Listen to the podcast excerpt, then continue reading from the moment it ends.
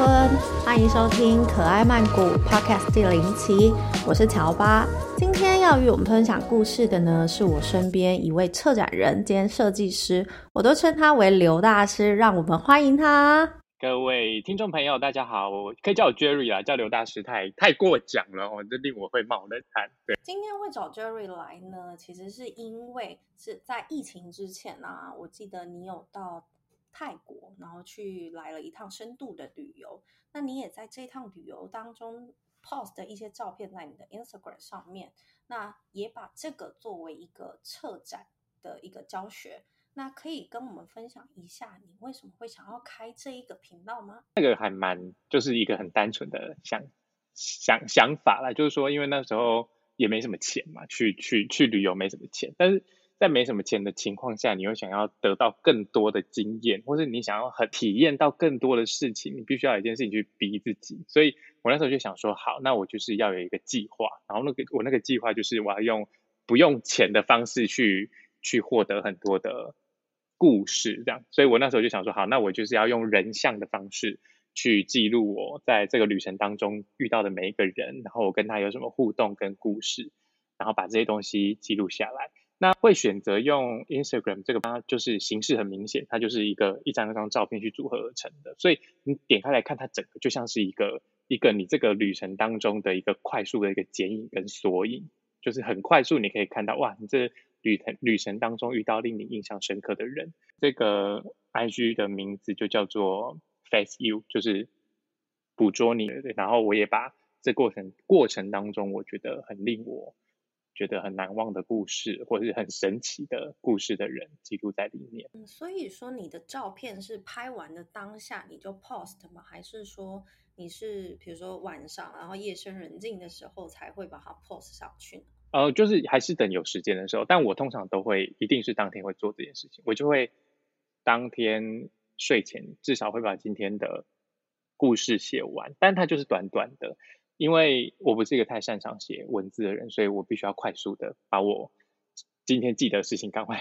书写完毕，这样。那我觉得还蛮有趣的是你的。照片啊，就是虽然说没有很多，但是我们从这些照片，从一开始可能只有一两句话，到后来有点像是一个小作文的感觉，去描述那个心情。不晓得你自己有没有发现有这个转变？呃，我觉得那个应该是说，有时候做这件事，应该说在做这件事情过程当中，好像会更知道自己在描述或是在讲这个故事的时候的。方向会应该应该怎么来抓？所以其实那时候在一开始只是单纯的，所以文字不是重点。所以那时候就觉得，哎，这个人可以拍，这个人可以拍，然后也刚到那边，所以很多事情都很新鲜。拍完之后，其实并没有真的太多故事可以写。可到后来之后，累积越来越多，就会发现说，哎，其实你好像可以看到更多比较深刻的东西，然后慢慢叠叠加在自己身上，那些故事的经验也会越来越呃厚实。所以我觉得那个感受就会比较深刻一点。那我想再问一个问题，就是在我看这个频道的时候，我会发现几乎每一张照片你选的首图，它全部都是微笑的照片。不晓得这是刻意，你是有刻意去选吗？还是说，嗯，就是你捕捉到的当下那个情绪，大家都是很开心的，还是是什么样的原因？我觉得这个或许，或许，或许乔巴可以有更多的感受啦。就是说，呃，当然我这个整个。Instagram 的形式就是用人像嘛，所以那时候就是都会是以一个人像、半身人像的状态去去选择那个首图。但是我那时候在拍的时候，其实我并没有特别预设他们一定要什么表情。可是我相机一举起来，他们就是我觉得是一个蛮有、蛮自信的一个一个微笑，即便他可能不见得有微笑，可是你会知道那个状态是很很自信。然后我我不知道你你在你在泰国感受到这件事情的。感觉是什么？就是我觉得他们好像，我不知道是不是天气炎热的关系，就是就是在那个很热的当下，你好像只能专注在你现在在做这件事情，所以所以我觉得那个猜忌跟怀疑的感觉比较没有那么多，然后大家好像可以很快的跟你连接在一起，所以即便是像是我里面有拍到一张是我住的那个 A M B N B 下来，他就就是一个在路边。摆摊的妈妈这样子。然后因为我太常经过他，可他那他其实没有什么没有什么表情，他就是默默在卖他的东西，所以我一开始不太敢打扰他。但是我就觉得说，我一直都遇到他，他就是我住宿下来会会会一直会一直遇到人，所以我我好像想要把它记录下来。所以我那时候就其实有点鼓起勇气，因为他一开始并没有让我觉得好像可以亲近，可是我鼓起有勇气问他说我可不可以拍照，当然我就不会泰语嘛，所以我就这样子比我的相机，然后再比他，然后他就好，然后他就他就比了一个那个就是耍帅的姿势，然后想说哎，就是大家真的是很愿意跟别人互动跟交流，因为像我之后在，嗯，我我我就是想说这个计划它可以是。去支持我每次出国的时候都可以做的事情，但是我之后去日本要做这些要做这件事情的时候，我觉得它有难度，好像没有那么轻易的可以把相机拿起来拍别人的脸。可是，在泰国，我觉得那个顾啊就少很多，所以，所以我我我觉得这个是呃，因为泰国这个地方才有的这个摄影的作品。我觉得这个点，其实你你说笑微笑或者是笑容这件事情，其实我自己也蛮，就是我现在回想起来，我自己也觉得蛮有感觉的，就是好像看到他们都是在笑这件事情。对，就是我我我现在回想起来，我好像没有在当地，可可能我我出入的环境也比较单纯一点吧，所以大部分的人都是友好的。情况，对，所以，呃，所以在我面对到人的时候，他们基本上笑，好像就是一种共通的语言，就是 welcome 的一种感觉，就是大家都没有恶意，然后我们就是开心的度过每一天。当然，我觉得我们人生生活当中不可能每每一个瞬间都是开心的，可是这好像就是支持他们生活的一个动力，或者是一种习惯。再加上大家也都知道。嗯，泰国是以观光立国，所以他们可能已经很熟悉与大众接触的那个，比如说当下现在，因为现在自媒体很发达，所以拍照或者是说录影，对他们来讲，可能他们没有那么大的排斥。但你像可能我们去其他的国家，比较像日本，我们知道它的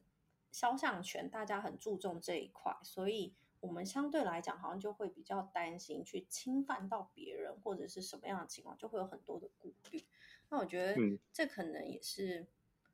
不同文化底下去产生的一个新的，就是民族的特性。对，我觉得这也是一个蛮有趣。就是当我没有看到你的照片拍出来的样子，我不晓得说，哦，原来以前人家说微笑曼谷是这样子的一个感觉。但是我透过你的照片，你的频道就是 OK，我可以理解为什么会有人这么说，因为的确在一个旅程当中，你看到的事情，你拍摄下来，你记录下来，它就是这样的一个氛围，这样子。嗯，对，我觉得是一个氛围，就是就是好像让你可以随时跟别人互动，不会有什么界限。然后，嗯，但我不知道跟他们的信仰有没有。就是好像那个信仰跟那个虔虔诚，跟他们随时有一个很大力量在支持他们的这件事情是很落实在生活上的。我觉得那可能也是让让让这个呃我去泰国这样过程，其实感觉没有那么有戒心，或是没有那么觉得好像需要。需要防范什么？就是这一切好像是非常的舒服跟开放。诶，这这个观点其实我也是第一次感受到，因为我在的时候，我在泰国的期间刚好是疫情，其实很难出门，甚至是路上有人你也很难去跟人家对话，或者是说你跟人家接触，因为很多店家都关门了。但是你讲的，比如说这些文化信仰，他们落实到生活当中，我觉得这好像也是一个可以去探讨。那说不定下次我们有机会就可以从这个角度去切入，然后去聊我们更多的、更多看曼谷不同的点。那另外我想问的就是说，我们先回到那个啊 Instagram 上面这个屏，就是对账号上，不然我们就越走越远。好，我想问一下，嗯，既然你有把你在旅程当中看到的那个感动的，比如说你接触到的人，你把它拍摄下来了，那这些照片里面有你印象最深刻的旅游环节吗？除了那个 hostel 的阿姨，其实对你每天会看到她。OK，其实我每一个我都还，我都我都觉得蛮印象深刻的。我可以讲，我可以讲两个，我觉得印象蛮深刻的，就是一个是那个火车站的站长。我我为什么会觉得？我知道那一张，对，我看到。我我为什么会觉得印象很深刻？是因为我那时候就因为我们我和我的那个旅伴。托托哦，就我们要去，也是我们共同好朋友哈，就是我们要去，我们要去从曼谷到北北壁府那边，它其实是经历四到五个小时的火车的车程，中间要转一趟车。然后那时候其实我们有点微慌张，我们想说怎么办？到底要怎么去哪里？所以它其实有一点令我们想说有点手足无措，所以我可能我们那个慌张有写在脸上这样。然后我那时候在查要去哪的时候，我就查查到一篇文章，就写说。就是你在曼谷的，就是在这个火车上会有很多人假装是站长来跟你收费，就他会一直跟你要钱，这样子说你票怎么没有到那边，然后你要给他钱，然后语言又不通，所以他在撸你的状况，你好像就要给他钱。然后那时候我们就想说，呃，会不会有这个状况发生？然后在过程当中，我们就是哦，就这样搭着火车，就果不其然就有，就就有人来跟我们收钱这样。但是他来跟我们讲，我们正当我们。不知道该怎么办的时候，这个站长就从最后面，他他他就坐在最后面，他就站起来，然后走向那个人，然后就跟他讲那些话，然后那个人就走了。然后我们想说，哎，对，就是就是他在救我们吗？还是怎么样吗？然后结果就好，就就就这样，就 OK，就继续就继续，但他还是持续坐坐在我们后面哦。就第二次又有人来跟我们收钱，就是说这件事情发生不止一次，发生两次，然后都是那个站长来来解救我们，然后。甚至连转车他都来跟我们，都都来提醒我们说，哦，接下来你们要下车，然后你们要走到哪边转车。所以我就印象深刻，就想说，哇，就是他他们真的，我觉得他们帮助人这件事情真的是毫不犹豫。然后他们可以这样。等一下，我我比较好奇一点，站长他讲英文还是讲泰文？他讲嗯非常不太好懂的英文。像你也很厉害，就是他会跟你示意说，因为火车反正也停下来了，所以他就说，就是你们要就是要到那边去搭，还是像这样。聊啥哟？聊垮。哇，我不知道，对对对对，他对，但是用用用不太不太认真的英文这样子，这这这是一个我印象深。但他但是他但是他已经表达出了，就是他尽力的去表达，比如说你要搭往哪里走。然后你该怎么去到达？比如说下一个转车点或者什么，反正他就是努。你可以看到，好像他从你们搭上那一班列车之后，他就一直在守护。对对对，就是被守护的感觉。你说没错，就是有一种被看顾、看照的感觉。然后那种感觉就是，你就觉得非常的温暖。然后这个是一个嘛，然后另外一个，另外一个也是，就是我们到北壁那边，因为我们那时候就想要去度假。然后你知道，我们对于度假的想象就是。收讯很差，然后有有水，然后有有有山，然后有小木屋这样哦，然后所以我们就对我们对这个度假的想象就是要这样子，所以我们就找到北地府那边的那个就是看叫什么龟，就它其实是一个一个河流的支支流，就是它是一个支线，然后它叫什么龟内河，然后它其实就是在龟内河的河畔，就是有。飘在河流上的小木屋，哇，听起来是不是超很很开心这样？超浪漫的。对，然后但是那个的问题就是周周围都没有东西嘛，连吃东西都那个店面旁边就都是暗的，然后就是你骑车出去就遇到野狗追你那种。对，所以好好，但是我们就去吃，反正我们也我们也找到吃，然后就吃烤鱼，然后就哇，那就很好吃。但吃完之后发现机车发不动。就是机车发不动怎么办？就是完全不知道该怎么办。然后这时候就我们就在那边表现的很苦恼，因为我觉得在国外你语言不通状况下，你就只能把你的苦恼表现在脸上嘛。就是哦怎么办？发生什么事情？然后就是一一样在在泰国，因为我那时候就呃在曼谷的时候就去参加一个那个水水上市集的小小旅行，然后那个导游就说，你给泰国人钱，他不一定。会帮你做事，可是如果你有困难，他一定会下来帮你。然后，所以那时候我们就体验到这个这个经验，就是他看到我们机车发不动的时候，他就他就来，他们就一群人围到机车旁边，然后开始想说该该怎么办，然后开始弄弄弄弄，就最后就是好险，它是有一个防呆装置，就是你那个脚架没有踢起来，它是发不动的，所以它就踢起来就发动。然后我们要走的时候，我们就看到一台小客车，就是可以载货小客车，就开过来，然后就一直看着我们，我们就在想说，他会不会是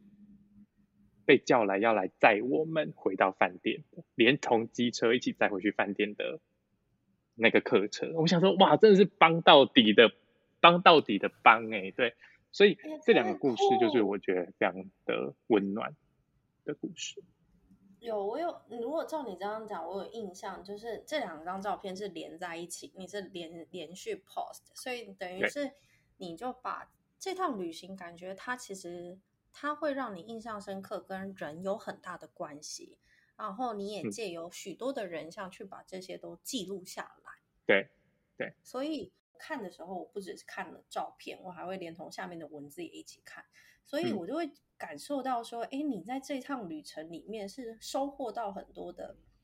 感动，或者就是像你刚刚讲，你受到很多别人的帮忙，你觉得很感动。然后那一份感动，就算过了两两三年，但它还是有很大的传染力，会在我在看的当下，你会觉得 OK，我感受到了那一份嗯心情。那我不晓得有人之前有跟你讲过这件事情吗？不过我我也蛮想，我也我也蛮想问问你，就是说你感受到那个感染力是是在哪个部分？因为我这个频道它其实就比较是我自己在典藏然后收集用的，所以我它最终人人数并没有太多，所以其实我没有我我是没有收到太多回馈。但我自己我自己在看的时候，我其实对于。呃，就是我之后去日本，为什么好像没有什么动力做这件事情？除了我刚刚讲那个距离感之外，我觉得那个整个，嗯，环境的颜色，就是也落差非常的大。就是在在在曼谷拍的那些人像的照片，都会觉得很有生命力。可是，在在日本，可能是因为也是冬天，所以那个色泽就比较比较淡一点，然后。对，所以我觉得那个欲望感觉差很多。我觉得对我来说，你刚刚提到感染力，有可能也有它那个曼谷的很多彩的那个气氛在里面。因为我，你像你刚刚问我说，为什么会觉得它有很大的传染力？其实一一个点是因为它的笑容，笑容本身它就有很大的传染力。那笑容在很多时候，我们笑又分很多种，比如说是高兴的笑，跟开怀大笑。其实笑容，我觉得当下，我觉得摄相机是一个还蛮真实的东西。就是你被拍摄到当下，你不管是假笑也好，或者你发自内心的笑容，其实那个瞬间是那个感受，大家是可以感受到的。像我就是像我自己拍照，我真的很不习惯面对镜头，是因为我觉得我怎么笑就会是假笑，所以我就很不喜欢看那照片。可是你的照片，你拍出来的照片里面那些人，他很他真的发自内心的笑，虽然他可能也不大知道你什么意思，就是哎，你只是说我想要拍跟你拍张照，但是他就是摆出他最开心的那一面，所以那一个当下的情感相对来讲，他就透过了那个镜头，然后传达出来。然后除此之外，就是你每一篇你都有配一个故事，即使那个故事它可能背后是有一个像你刚刚讲的在。列车上有经过很多的波涛汹涌的事情，内心小剧场很多的这些事情。可是那个列车长的笑容，好像直接把这件事情画下一个很完美的 ending。他不会让那个很困难的环境，你不会只记得那个很困难环境，比如有人想要骗你钱，你反而更多你会想到是那个人的笑容，那个人在守护你的这个情绪。所以我觉得。透过文字再去做搭配的时候，他的感情又变得更多，然后我就可以再更感受到说，OK，你想要说的故事是什么？这样子。嗯，是我我觉得他们的表情也没有距离感跟那种所谓的防备心，所以我觉得，呃，我自己再回去看这几年前去去曼谷这些经验，我也觉得非常的。非常的美好啦，当然，因为我去的时间就十几天，我我我其实也很希望可以再去，我希望去体验一些黑暗面，我希望去体验一些因为更完整的、更完整的曼曼谷，一定一定有有有更多东西是被隐藏在这些笑容下面的，所以，所以我我其实也很期待再可以可以再过去。对，因为像你刚刚分享，比如说你去了十几天，跟我在那边待了一一段时间之后，其实。我自己回想起来，我会觉得真的大部分的时间，如果是跟当地人接触，反而都是开心的。真的，如果说真的有一次比较不好的经验，那应该就是夜晚，就是那种晚上十一点，然后我要回家。那我要回家，我又不想要就是自己一个人走在路上，所以我就去叫呃计程车。我那时候没有叫用。那个手机叫车，我是直接现场就是拦车。那拦车，因为我的朋友也住附近，所以他就叫突突先走了。那他叫突突先走之后，突那时候因为大家有去泰国，一定知道突突是用喊价的方式跟 司机说：“哎，这是多少钱？”那因为我们会会一些泰语，所以我们就会跟司机喊。那因为又深夜了，所以我我们的目标就是想要早点回去，所以我那时候我朋友好像付了一百五吧。但我家就是一条直线，转个弯一条直线，可能不到一公里就可以到的距离。计程车司机在我坐上车的当下，他就把那个跳表，就是那个跳表前前跳表那个，他就直接盖下来。我想说，你盖下来，但我家就是因为我 always 在走这一条路，我一定知道这价钱，然后我就开始跟他喊价，到最后是他因为。已经快到我家了，所以他不得不按照就是我跟他说的那个价钱，最后就说 OK，我就是比我朋友便宜的价钱。可是我那时候才知道，原来曼谷不是大家都非常的 friendly 友善。可是那件事情也没有影响到我之后对曼谷的印象，因为有更多我有搭计程车的机会，然后我也有搭突突的机会，然后甚至还有其他。交通工具，那我就觉得说，其实有很多经经验，就算不好，可是我觉得好的事情当发生的时候，其实它会覆盖掉不好的记忆。哦，是当然对，因为我觉得当然每个国家一定都会有，一定都会有有有有好有坏的人呐。对，就我觉得这还蛮正常，而且泰泰国的建设不是也是蛮出了名的，你要很小心的一件事情，就是。我那时候不就就听听我朋友说，就是你去泰国搭建设前，你一定要问他是不是跳标的。对，就是 by meter 是不是？就是是不是？就是是不是跳表？我忘记那个怎么讲，但就是说你要先问他是不是跳表，如果不是你就不要搭。就太因为就到每个地方还是有还没有他的生存，因为我大部分时间都在曼谷，然后我搭车的话就会是用 Grab 当地的那个。呃，轿车软体叫 Grab，所以我都会直接用 Grab。就是我如果不不知道那个费用是多少还是什么情况，我就是会用 Grab 下去叫。那相对来讲，它会保障你的费用，你就比较就至至少你知道费用多少。如果因为像你刚我刚刚讲到这个也是半夜，因为半夜呃遇到我记得是跨年的时候，今年跨年，那跨年的时候就遇到我要帮朋友叫车回家。结果计程车司机直接开的价钱是两倍价，就平常可能我朋友到我家只要一百块，然后他就直接开两百五，然后你就要开始跟他喊价。但是因为已经深夜，我当然知道就是有深夜加价这件事情，但真的太贵，所以后来就是用手机再开始叫车。对，但我就觉得说，就是也是都是一些经验啊。那下下次你如果再去的时候，就是记得先下载那个 Grab。你就可以免掉。有，我我我有我我有我有用这个这个这个。现在那个还蛮方便，所以去的话，如果真的语言比较不通的话，我觉得用一些呃 App 就是软体，其实会帮助我们减少一些困扰。对，嗯，是。那接下来呢，就是在那个。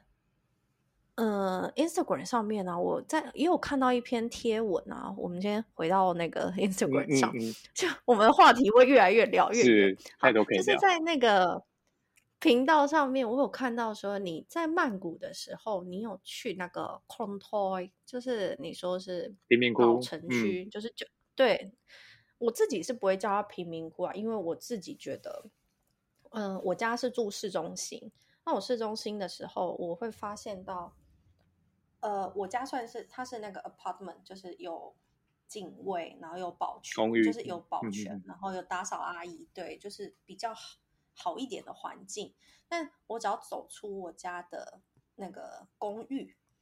我就会看到有人可能斜躺在天桥下。嗯或者是就那那个落差非常的大，那个冲击力道还蛮大的，所以就是我真的是只要转一个，然后可能再往前走个两百公尺，它就是那个 BTS 的下方，BTS 下方就铁轨下方，我就会看到很多人他住的房子是连组合屋都谈不上，是，那他可能就是货柜屋还是什么，然后但是外面摆着一台老旧的。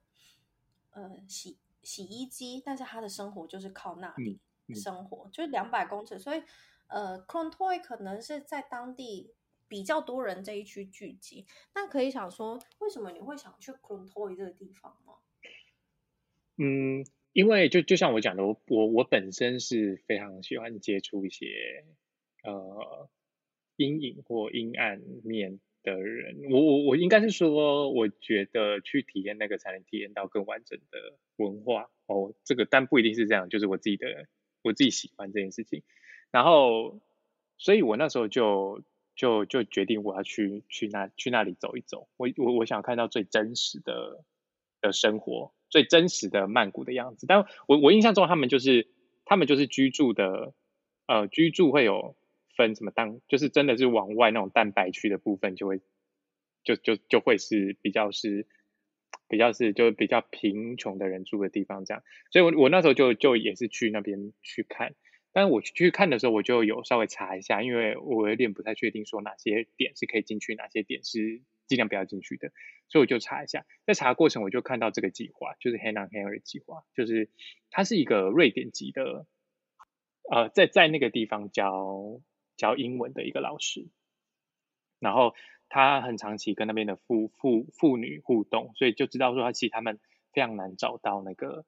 很呃持久的工作，因为他们可能家里面有有幼小，然后可能有生病的家人需要照顾，然后呃费用又就是又又没有太多钱去处理，所以他就。他在某一次好像他他就说他在挂衣服的时候，就是那个衣服一直脱落，这件事情让他很很愤怒，这样，所以他就想说，哎，那怎么不在那个衣服上面就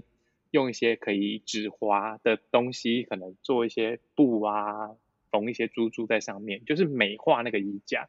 然后让这个衣服可以被顺利的固定上去。所以他就在在在他们那个社区就发展了一个这样的计划，就邀请这些妇女来做这个。这个呃衣架的手作，然后意外的就是，对对对对对，然后变成一个特色，然后听说就是很多饭店也会跟他们购买，然后很多外外国的人士也都会向他们购买，所以我们那时候看到这个计划就很想，就是就觉得很想要去拜访这个地方，至少我想要买一个这个很有意义的这个礼物回家，当然就没开，我的命格就是很常 遇到那一种要去哪里哪里没开的状况，所以我就在旁，我就在外面就是。咬就是咬着我的手指，然后就叫做为什么会这样？然后我还死不走，然后我在那边探头，就想说会不会看到一些人，然后发现我的渴望，然后开门让我进去，发觉就没有。对，所以但但呃，我知道这个故事对我来说，我觉得也是也是一个收获。因为我有去看的那个 Hannah Hangers 的那个我粉丝专业，我是觉得他的那个概念还蛮好的，但他的群体，他面向的群体应该会比较偏欧美人士，因为我觉得不管是他的用料，或者是说他的想法，甚至是现他的单价，嗯，其实如果他在整体的呃环呃整个故事，再加上整个呃利益上来讲，其实他真的是会。欧美人士他会去 care 在这个这个概念上，然后我觉得他可以持续去永续的去对这个环境产生贡献。其实我觉得这也是一个还蛮好的一件事。那这也让我想到，其实我我到泰国之后，我买的第一个东西有品牌的东西就是衣架。为什么特别买？我在其实跟你跟你刚刚跟你刚刚讲的。有点像，就是你你到当地你会很想要买，我不晓得，就是如果旅游的话，一定是买纪念品。那你生活在当地，你想要买，就是我那时候刚到当地的时候，我就想说，好，我每天都要挂衣服，然后超市里面的衣架价钱大概就是那样子，然后颜色也就这样，我就觉得说不行，我想要让自己过得很。就是不一样一点，都都搬家了，一定要过得不一样一点，所以我就一直在那边看有什么泰国品牌的东西啊，就一直看看看。那看的时候我就发现，诶，有一个叫做 Black Cat，然后 Black Cat 的品牌，然后出卖只卖一样东西，就叫做就是衣架，它就只卖黑色的衣架。我就觉得黑色衣架整个就非常的酷啊，而且它又是用一个环保的材质，然后所以我就直接下定。所以我就觉得，哎，真的也还蛮有缘的。就是真的，我在泰国买的第一个品牌物品，泰国 Made in Thailand 的东西，其实它就是衣架。然后虽然，对，虽然说你你你在你在 Hang On Hanger 上面没有买到衣架，那我可以问说，你后来买了什么东西当纪念品？我后来买什么东西当纪念品？我后来去去去北北壁那边哦。当然，因为就没什么钱，所以我还买了买一些插画家的明信片。那插画家当然就是画当地的一些呃特色，比如说嘟嘟车啊，很拥挤的交通啊，然后很有特色的机车等等。那我去北壁，我去北壁买了一个鸡鸡笼，然后里面有两只鸡，然后那鸡会动。鸡笼对，我就有两只鸡会动，这是玩具，它是一个装饰品，可是。可是我我觉得那个东西很有趣，因为北壁那边就非常的传统，非常的乡下，所以那个那个东西就很跟他们当地的生活很贴近，所以它就就是一个一个非常小，大概就一个手掌大，然后竹竹笼边前，然后里面有两只会在那边晃动的鸡这样子，那也很便宜，因为就他们地手做手手做的东西这样。我下次要去找看看，我觉得这太神奇了，这到底是装饰品还是是？它它一个是蛮占空间的装饰品，其实蛮有趣的一件。所以你在北壁有看到鸡吗？就是活生生的。有啊有啊有啊有啊有。好神奇！因为我又蛮怕鸡的嘛，所以，我我就是会觉得说，嗯，对，就是特别怕害怕的东西，特别印象深刻，所以就买了它。我印象深刻的是我买那个东西的，嗯，还有还有，我就是我很爱用那个薄荷棒啊，胡椒。胡椒薄荷口味的，一定要胡椒薄荷口味。开车很好用，开车有时候很想睡啊，你就插在鼻自己，但但我觉得它它的味道真的就是比较天然一点我自己是还蛮喜欢的。嗯，我觉得整体蛮方便。然后我不知道为什么，我只要有点微偏头痛啊，我就那个我就是睡前，然后整个你知道那个肩颈就这样擦一圈，然后睡觉起来就好了。太神奇。屡试不爽，对，推荐给听众朋友们可以试试看。等下你是说那薄荷棒短的那一侧，然后对它下面那里，那你是可以拿来擦的吗？还是哎，我不晓得有这个用。可以啊，可以啊，你我我就整个头肩颈就会擦过，然后就躺上去睡，然后隔天就好。好，我下次这头偏头痛太严重的时候，就会用这个秘方。对，但这个呃没有什么科学根据，因为我不知道它没有一些止痛药的成分，那时候 被人家说但不行。我觉得它是因为它薄荷，所以就是舒缓吧。然后你可能你自己又很喜欢那个味道，它就让你整个很舒，呃，很疗愈。之后你就会比较放松。我觉得这应该也是有关系。对，好，那回到那个最后啊，其实我们聊了这么多关于这个频道，它。产就是产生出来的故事，然后我们也更完整的去了解之后，我想要问说，就是你在这趟旅程当中，你有更新了很多的照片，然后也像是让我在跟着你的照片一起去，比如说在曼谷啊，然后去北壁，然后去看到很多不同的不另一面的泰国。那我想问说，之后还会有更新吗？嗯，就像我刚刚讲的，我觉得这个东西好像蛮。蛮因为不同国家的民情，或是因为不不同国家的民族特性，会产生出来的一个一个计划。我不确定在其他国家愿不愿意被这样做，但是人像这个东西一直是我非常喜欢的一种一个一个一个画面的的形式。所以当然，如果我接下来去去德国这个机会，我也是蛮想要继续把这个计划发展下去。好。那我们知道接下来 Jerry 会到德国去，那也希望这个频道呢可以有在更新的时候，让我们看到更多不一样的德国风貌。那以上呢就是今天可爱曼谷与 Jerry 的 Pocket 时间，谢谢大家，谢谢谢谢。